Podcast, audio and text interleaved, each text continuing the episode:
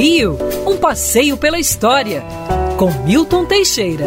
Bom dia, família Band, bom dia, queridos ouvintes. Tenham todos uma ótima semana.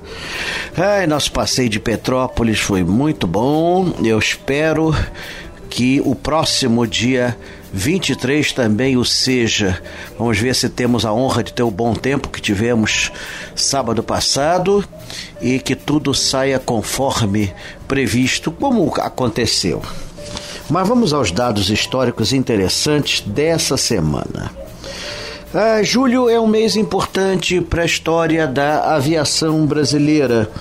É, no dia 20 de julho de 1873, nasceu Alberto Santos Dumont, o pai da aviação.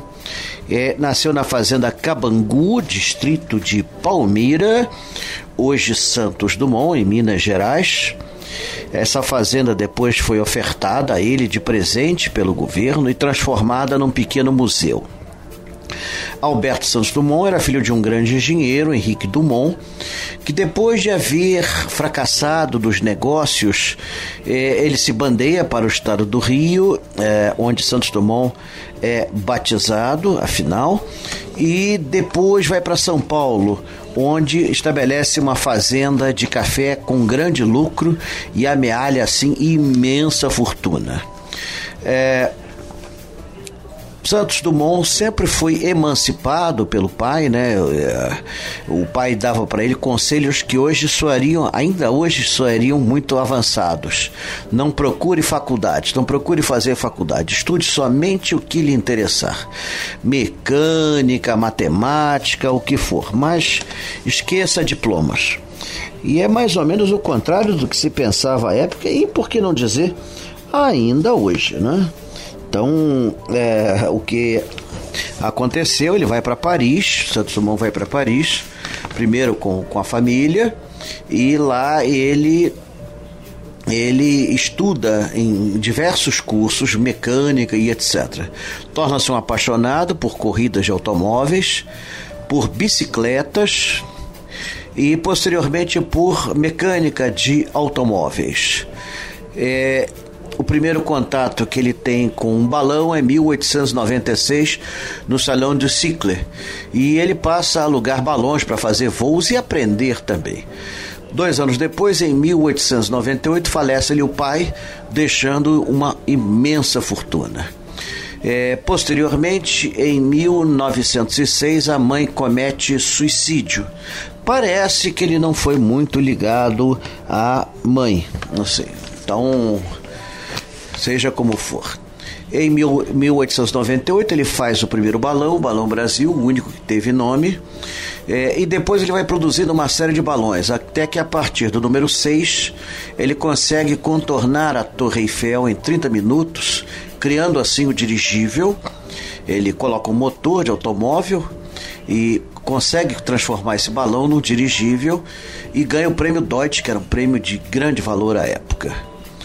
Posteriormente, ele passa a, pensar no mais pesado que o ar depois do balão número 14. Ele então faz o primeiro aeroplano, 14 bis, o qual o primeiro voo é meio frustrante, mas mesmo assim já é considerado um voo em 1906 e em outubro de 1906 e é considerado o primeiro voo do mais pesado que o ar. Posteriormente ele melhora essa performance, é, modificando algum, algumas partes do 14 bis e consegue voar mais de 70 metros e atingir uma altitude de mais de 3 metros. Parece pouco hoje em dia, mas na época ninguém tinha conseguido tal feito. Sempre se falou dos irmãos Wright em Kit Hawk. É, na Carolina do Sul, mas uh, os irmãos Wright teriam voado em 1903, mas eles fizeram um sigilo muito grande do que fizeram e seja como for, eles não partilharam a sua invenção com o mundo na época.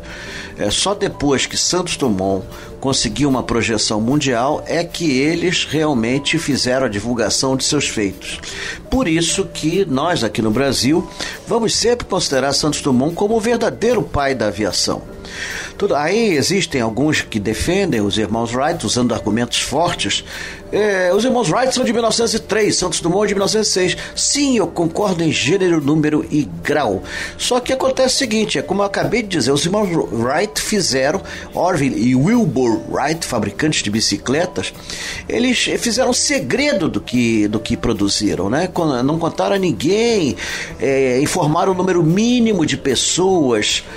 Então não foi uma invenção para o mundo. Enquanto que Santos Dumont foi filmado, fotografado, de todo jeito feitio, saiu na imprensa mundial.